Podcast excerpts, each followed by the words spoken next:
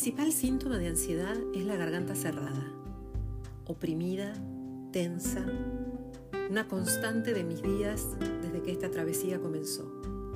Sin dudas algo no pasa, hay algo que no puedo tragar, estoy inapetente. Me sorprendí diciéndome, no hay nada que baje esta ansiedad, no importa qué haga, que lea, que escuche música o que coma. Y ahí me quedé en silencio, porque los silencios en nuestras conversaciones mentales son lo que no nos animamos a decirnos a nosotros mismos en voz alta. Comer no calma mi ansiedad.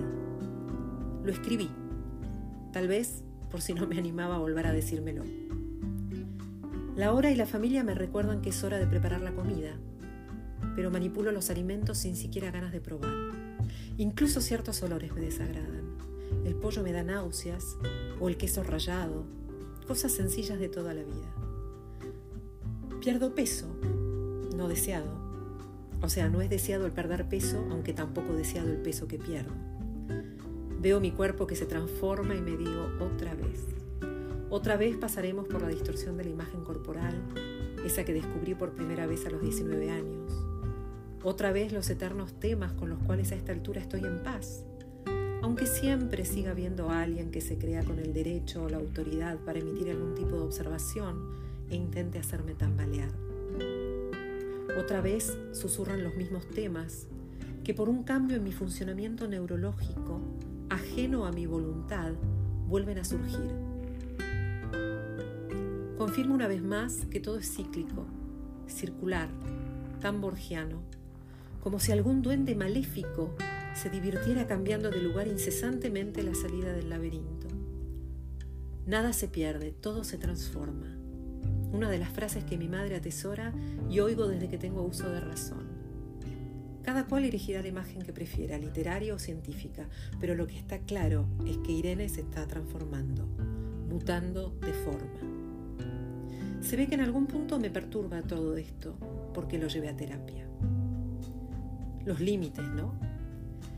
El cuerpo son límites también, tus propios límites. 47 primaveras, muchas terapias, terapeutas y escuelas y nunca vi mi cuerpo relacionado con los límites. Irene que tan paciente y tolerante es con límites tan expandidos. Irene que hace suya la filosofía japonesa del bambú, la de ser flexible como el bambú en la tormenta para no quebrarse como el roble. Caramba, siempre digo de mi madre que es un roble. Pero la verdad es que esta etapa de mi vida me agarra con una vital necesidad de definir límites y de exigir su respeto por parte de los demás. Si yo puedo respetar los tuyos, vos también podés. Y si no podés, porque tampoco puedo obligarte, pues seré yo quien deba tomar distancia aunque no fuera lo deseado. Porque los límites no son más que lo que es aceptable y lo que no lo es en una relación. Sin duda son subjetivos, pero valen tanto los tuyos como los míos.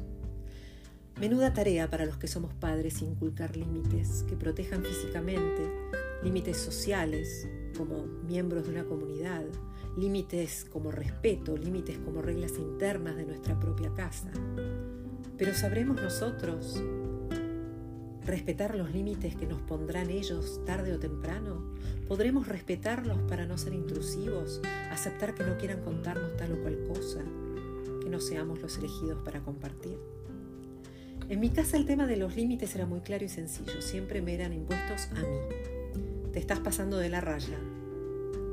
Y la intrusión llegó también de una manera dolorosa, cuando sin consultarme decidieron que debía hacer una dieta. Lo que no era un problema para mí hasta ese entonces, con mis 12 años, en pleno crecimiento y formación de mi individualidad, se volvió el problema y por sobre todo una cuestión de poder y de límites. Después de esta sesión empecé a recordar esas épocas y sobre todo recordé cuando en una de las reuniones a las que debía asistir, esas del solo por hoy, me dijeron sin pelos en la lengua que debía asumir que la comida era una adicción. Por suerte ya era más grande, pero no entendía lo que hacía ahí entre esa gente. En terapia hablábamos de un problema emocional en el que interviene la comida, bla, bla, bla, bla, bla. ¿Por qué de repente pasé a tener un trastorno? ¿Por qué de repente me dicen adicta? Lo escuché y lo guardé en algún rincón de mi cabeza adolescente. No me gusta perder el control. Por eso nunca bebí demasiado ni me tentaron. Esos eran mis propios límites entonces. ¿Acaso que me hubieran etiquetado de adicta fue una barrera de protección que me permitió estar alerta? También siempre dije riendo, Escorpio es así, a todo o nada, pero tal vez no era algo de Escorpio, porque era consciente de que cuando era todo, era mucho. Con los años y la experiencia entendí que un adicto que se ignora, o la persona con una tendencia adictiva que no toma conciencia de su condición, solo avanza cambiando de obsesión y de objeto de deseo. La adicción ocurre cuando ante un miedo, una angustia, algo, un objeto, una sustancia, un comportamiento, se vuelve necesaria para aliviar esa angustia. Algunas dependencias son más nocivas que otras, pero la privación de esa muleta genera malestar y nos vuelve a enfrentar al miedo que nos hizo aferrarnos a ella. Y pienso que casualmente ahora que no como, escribo, casi compulsivamente. No te digo yo.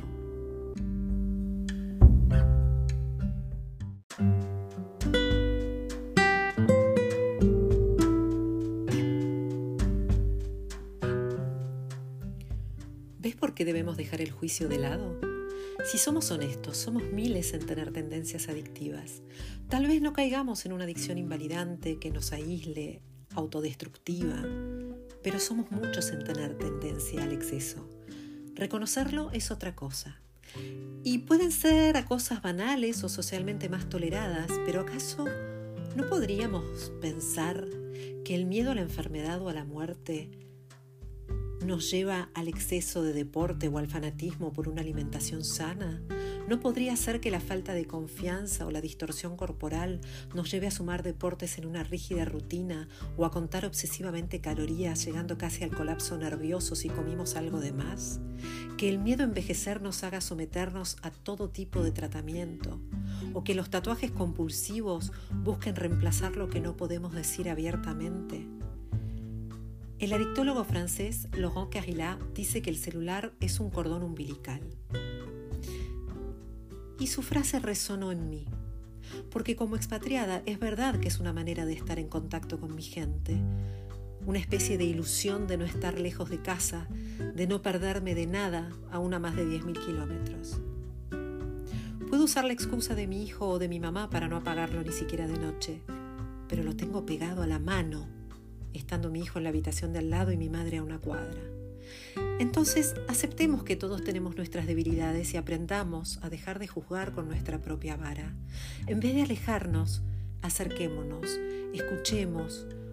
No estamos en este plano para salvar al otro, pero siempre podemos tener una palabra amable, una escucha empática, un abrazo fraternal y sobre todo siempre podemos aprender y abrir nuestra mente y nuestro corazón un poquito más. No endemoniemos a quienes padecen algún tipo de trastorno, el que sea. Trastorno no es más que sinónimo de desorden. Entonces, no des orden de cómo debe vivir el otro. Seamos tolerantes. Hasta la próxima.